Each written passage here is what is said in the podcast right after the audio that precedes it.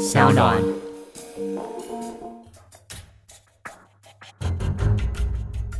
什么是真相？什么是正义？跟着台湾建士权威阿善师，重返那些离奇轰动的命案现场，请听阿善师的见识实录。各位听众朋友，大家好，欢迎收听阿善师的见识实录，我是阿善师谢松善。大家好，我是子荣。相信大家最近在看新闻，都有看到一个非常骇人听闻的一个命案哦，就是刑事局的中部打击犯罪中心最近呢接获了线报，进而破获了两起的捅尸命案，分别是在台中一处的歇业工厂，另外一个呢是在苗栗山区有挖出了一个蔡姓少女还有黄姓男子的这两具尸体，两人遭到杀害之后呢，都被强酸加上了水泥封入了塑胶桶当中，真的是令人毛骨悚然。这到底发生了什么事？情呢？阿善师，相信呢，大家呢都有看到这则新闻哈。根据呢警方的调查呢，这两起捅尸案呢也陆续逮捕了八名的嫌犯，其中主嫌犯呢叫徐德义。那徐德义呢是多年前呢，他就是台中呢丰原地区的一个强盗集团的首脑，所以呢，当时呢徐德义呢手段呢就已经相当的凶狠了。譬如呢，他会要求成员用飞车抢案的方式呢，来训练胆量，并且呢，没收成员的身份证呢，以防止他们泄密，就是呢，怕他们等于是脱离。另外呢，也威胁成员呢，不配合就会被做掉。也因此，徐德义呢，他曾经呢遭判刑十年六个月。不过，徐德义呢在入狱期间，因为呢表现还算不错。还有呢，他曾经呢有参加呢国立空中大学的课程，还获得班上的第一名哦。所以呢，台中高分院呢也在呢民国一百零四年三月二十号的时候裁定呢他假释出狱。那假释期间呢，徐德玉他还去呢考取呢不动产经济呢营业员的证照呢，担任房仲，也接管经营呢家中的一个工厂。看起来呢，人生慢慢的步入正轨。不过呢，他在呢民国一百零六年间呢，却因为呢酒驾，在新竹呢被逮捕。但是呢，新竹地院呢审理之后，认为呢徐德义假释期间呢表现不错，加上呢还要呢照顾年迈的双亲呢和小孩，认为呢他假释出狱后，他有积极的在重建生活，就给他免刑。但是呢，如今。对照呢，这个徐德义呢，他杀人的这个时辰表呢，发现呢，在他酒驾被捕的时候，十六岁的蔡姓少年呢就已经被他杀害了，而且呢，被呢密封呢藏在那个塑胶桶里面，也让外界呢质疑，当时酒驾后给予免刑哦，就是因为他假释期间呢表现不错。是不是等于呢？无形中给了这个主嫌呢再次犯案的机会，再白白的多牺牲一条黄姓被害人的这个生命。在这边呢，就要请教阿善师哦。其实我们常常听到的，不管是新闻啊、报道当中，都会讲说假释、假释。但是到底假释出狱又是什么意思呢？是说，比如说我们出狱之后，其他的刑期都直接免除了吗？呃，不是的。哦，其实呢，假释呢是这样子，就是受刑人呢。他应服的刑期呢期满之前，因为表现良好，然后呢又符合法律呢所规定的条件，准许呢就暂时的释放出狱。那意思就是说呢，在外面呢还是要乖乖的，不能犯错。如果呢出狱之后呢，在剩下的刑期内，或者呢在一定的时间内呢，假释没有被撤销的话呢。则视同呢，剩下的刑期已经呢执行完毕，只是执行的地点呢不在监狱，可能呢就在社会上。那假释呢被撤销，是因为假释的期间呢，因为他故意犯罪而被判处呢有期徒刑以上的刑的话。假释呢就会遭到撤销。当然有时候呢有一些是因为，比如说小车祸啦等等，好不能说因为这样子，哦这个假释就被撤销，而是因为故意在犯罪，而且呢被判处有期徒刑以上的这种刑期的话，假释呢才会遭到撤销。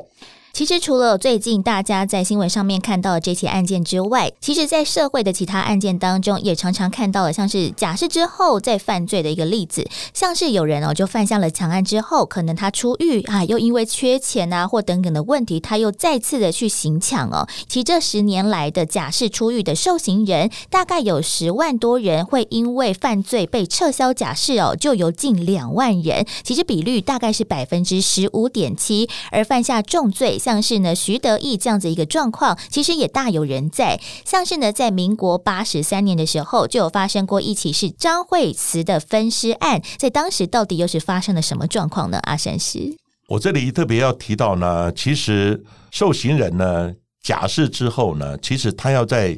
魔生呢，有时候呢会受到一些社会的歧视，这个是比较现实的问题。当然呢，很多受刑人基本上呢，他们在监狱关了之后呢，他假释出来，很多都改好了。哈，这个我们真的要予以鼓励哈。但是呢，还是有一部分他会再犯，尤其是呢，像毒品罪的再犯率非常高，因为一到社会上呢，那种诱因又来了。好，然后呢，又没有人呢，就是给他呢做一些拘束等等呢，所以呢，毒品再犯率呢也蛮高的，还有窃盗的再犯率也蛮高的，因为他没有其他的谋生能力，所以呢，只好当小偷。不过我在这里特别提到，根生人呢，基本上不能歧视他哈，大家呢其实应该呢敞开我们的胸怀来接纳他们，当然他们还是自己呢也要。啊，这个稍微呃，就是自己要改好，哦，不然的话呢，再犯率呢等等，对社会来讲，哦，也是另外隐忧啊。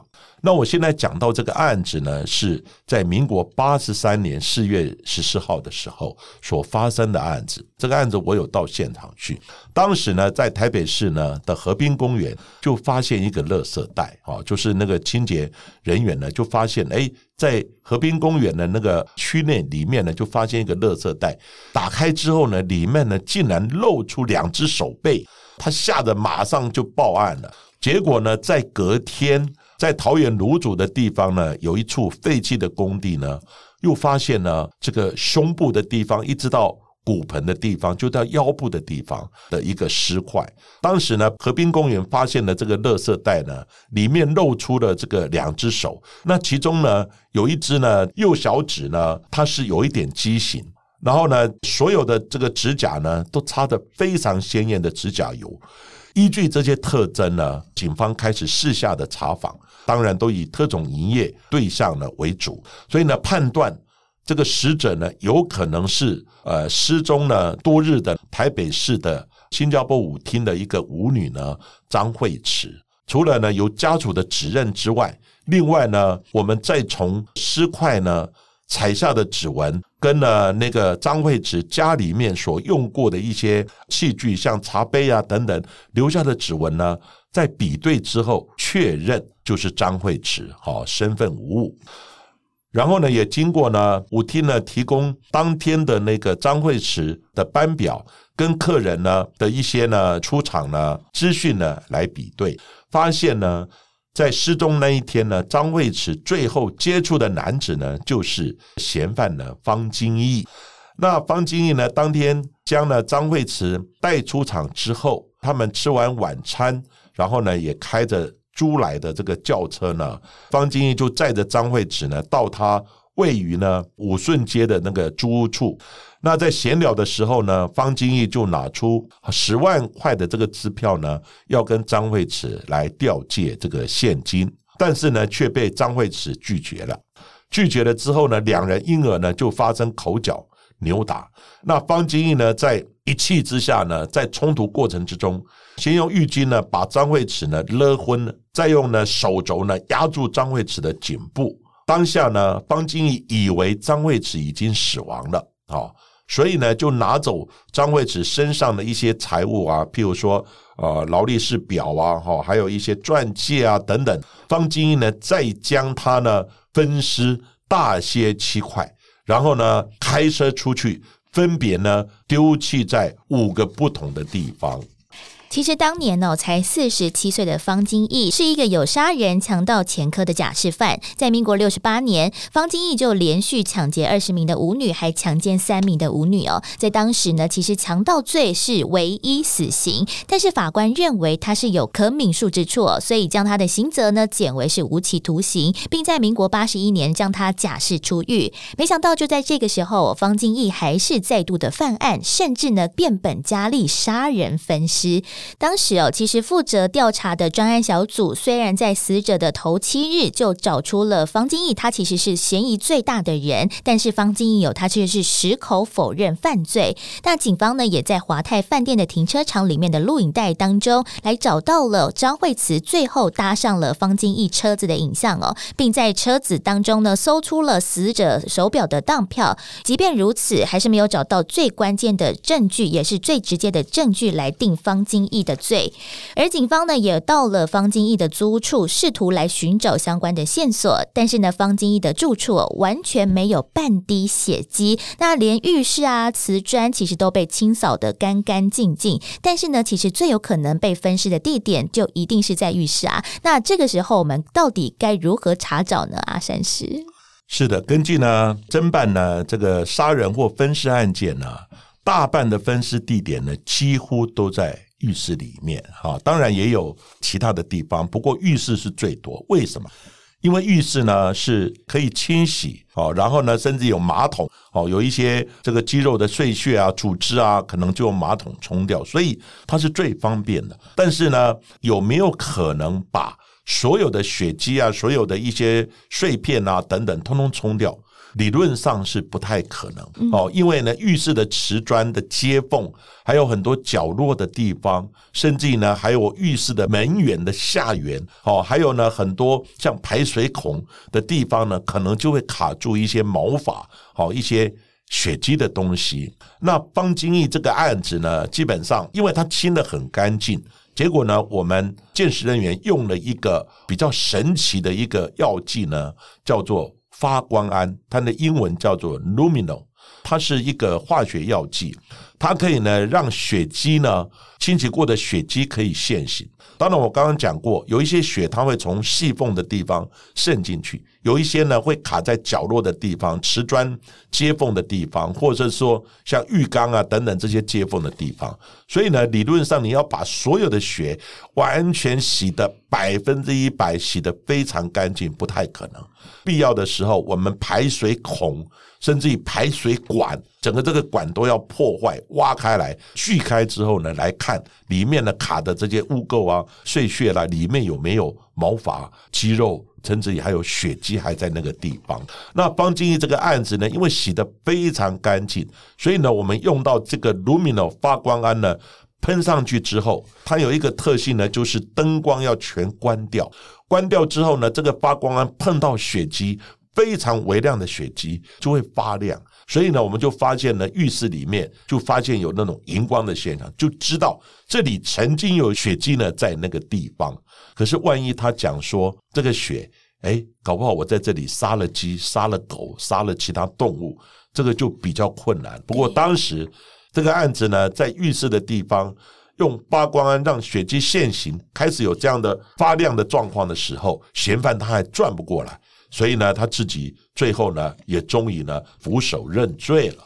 虽然警方哦已经掌握了充足的市证，将方金义定罪，但是呢，我们刚才有提到啊，其实呢，尸体有被分尸之后，其实是分别丢弃在五个不同的地方。在当时，时任刑事警察局侦二队的队长侯友谊哦，他就说，必须呢找到死者的全尸哦，才能够慰他在天之灵。因此呢，仍然是借题在押的方金义，想要找出其他尸块的下落。在多次的询问之下呢，其实方金义才招认说，他装有下半身的尸块。其实是丢弃在细致的第一公墓这一带耶。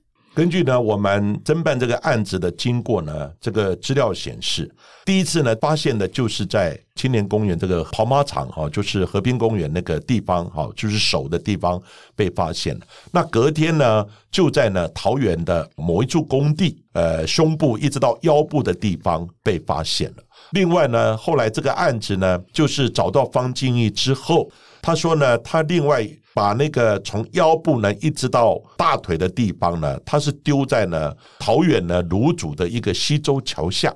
另外呢，他作案的工具呢，他有丢在呢桂林路呢消防队的垃圾子母车的地方。另外呢，他有把头丢在那个高速公路，高速公路呢往这个细指方向呢中央的分隔岛。还有呢，他的脚就是呢小腿的部分呢，他丢在呢细指跟平西呢交界的一个新台五路呢一处的公墓的地方。后来呢，小腿的地方呢被找到了。腰部的地方呢？因为案发是八十三年四月份的时候，结果八十三年五月份的时候，在呢。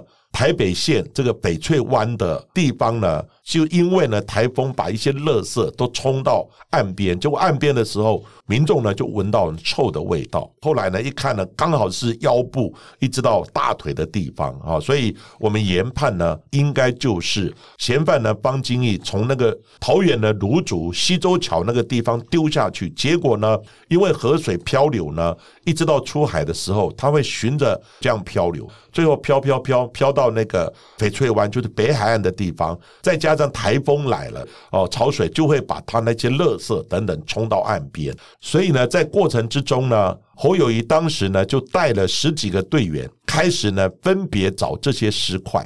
那正准备撤场的时候呢，突然呢有一个捡骨师呢，他就自告奋勇。再做最后一次的搜查，没想到呢，居然找到了。原来呢，当地因为连续的大雨，尸块呢被土石掩埋，然后呢，刑警找不到装尸块的黑色塑胶袋呢，但是捆绑尸袋的白色绳子有一小段露出来，就被眼尖的偷狗案呢一眼就看到了。终于呢，拉出来就是丢在呢公墓的这个小腿的部分。那死者头颅呢，凶检他曾经表示呢，他是丢在中山呢高速公路，就是我们呢国道一号细子交流道前面的一个中央分隔岛。那中央分割岛呢，那刑警就开始访查负责好这个捡拾垃圾的这个清洁队员后，觉得呢，他们前一阵子的确。是有捡到呢一袋的东西，但是呢这一袋东西他们呢没有特别看，哎感觉到好像有一点重量哈，然后呢他就连同呢其他的垃圾就送到了三重疏洪道的焚化炉去了。当时呢离案发呢已经是个两三个礼拜了，真的还能找到吗？连办案人员呢也不抱任何希望。但是呢这个侯友谊他说一定要找到全尸。没有想到呢，焚化炉那一阵子呢，刚好故障停炉，所有的垃圾呢，两三个礼拜的垃圾都摆在旁边没有焚化。结果呢，队员这样一袋一袋一袋一袋的这样找，最后呢，头颅呢竟然意外的在焚化炉前面找了出来，刚好就在他要进入焚化炉之前，就把他拦截到了。还真的是冥冥中呢自有定数。另外呢，我刚刚讲过，还有他的下半身，就是腰部呢到大腿的地方呢。因为呢，嫌犯他讲，我就丢在呢桃园的卤煮的西洲桥。可是呢，那时候呢，西洲桥怎么找？我们刚刚讲过，这个河水呢一冲的时候冲到海里面，那海呢会跟着这个海流这样走，所以呢，有一天应该会卡在哪里。只是太久的话。鱼会把这些尸体尸块呢给吃掉，那尸块呢可能就永远找不到了。冥冥中也是自有定数，台风来了哦，把这些尸袋啊连着垃圾就冲到了翡翠湾，刚好有人经过那个地方要清垃圾还是怎么样，结果就闻到一股臭味，终于发现了那个下半身的尸块还没有完全烂掉，真的是天理昭昭啊，冥冥中自有定数。那在今天的节目最后呢，也要来分享一位听众朋友的留言。这一位朋友呢，叫做 David Lin 一九九九。他说呢，自己非常的喜欢见识科学，在节目的第一集开始就已经锁定我们节目了，还去图书馆借了非常多见识相关的书籍，也运用了一些小知识在现实当中来做实做。另外呢，其实 David 也提到了在前一阵子呢发生的台南女学生的命案。那这个案子呢，我们在上个礼拜第六十四集的。节目当中也有聊到喽，那请大家要记得收听哦。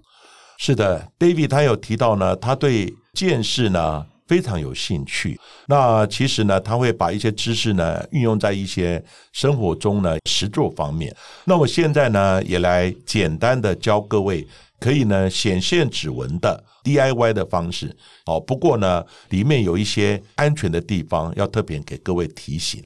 第一个你要准备的。就是呢，一个大概中型到大型的塑胶的夹链袋。好，在我们指纹显现呢，有一个方法呢，叫做三秒胶法。什么叫三秒胶法呢？就是我们常用的那个粘着剂快干胶了。结果呢，快干胶里面呢会有那种叫氢丙烯酸酯的成分。那这个氢丙烯酸酯的成分呢，一般来讲。我们快干胶呢，如果放在一个锡箔纸做成的一个小碟子，你底下呢可以用一个加热，不能太高，大概五十度左右。然后呢，因为五六十度的时候加热三秒就就会慢慢挥发，好，慢慢挥发。那你要把显现的东西，主要是不吸水的，像我们的瓷杯、塑胶袋、金属的东西放在里面，然后夹链袋。拉起来，经过几分钟之后，因为加热，它会慢慢的蒸发出氢丙烯酸酯。那你就看呢，就会慢慢显现指纹。那你说加热器我没有的话怎么办？还有另外一个方法呢，你可以找一个呢纸的小杯子，里面呢先放上这个卫生纸，卫生纸呢你折叠像个小豆腐干一样，然后呢你再把三秒胶直接注射在这个卫生纸上。因为呢，卫生纸它有纤维素，它会有放热反应。这个放热反应刚好提供它的热能，然后呢，让这个氢丙烯酸酯慢慢可以挥发出来。你会发现一阵白烟出来。一开始有烟出来以后，夹链袋就赶快把它封起来。这样的话，慢慢的大概经过三五分钟，你发现呢，这个杯子或是塑胶袋上面就会慢慢有白色指纹。但是呢，安全的要注意的，第一个。三秒胶不要注射到皮肤，尤其是眼睛里面，不小心你会注射到那个地方，那个是很危险的，会粘起来，而且皮肤呢整个会硬邦邦的哈，这个是特要特别注意。另外，三秒胶跟那个卫生纸的纤维反应的时候，它会放热，很热，非常热，足以烫伤。当然，你说我用瓷杯可以可以吗？可以，可是你那个三秒胶凝固之后。哦，有时候会粘在那个瓷杯上，瓷杯就会报销掉了。所以为什么用纸杯的道理就是纸杯连着这些就丢了。我再三强调，它放热是蛮烫的，曾经我一摸被它烫伤过。如果它是塑胶杯的话，就会融掉。所以呢，这是一个很简单的化学放热反应，要特别注意到安全。嗯，大家呢，如果有兴趣的话呢，也可以在家里试一试哦，三秒胶的显指纹方式哦。而在今天的节目当中呢，就非常谢谢大家收听阿善师的见识实录。如果大家喜欢节目的话，欢迎在 s o n Spotify 或 Apple Podcast 上面来订阅我们的节目，并且留言回馈给我们五颗星的评价喽。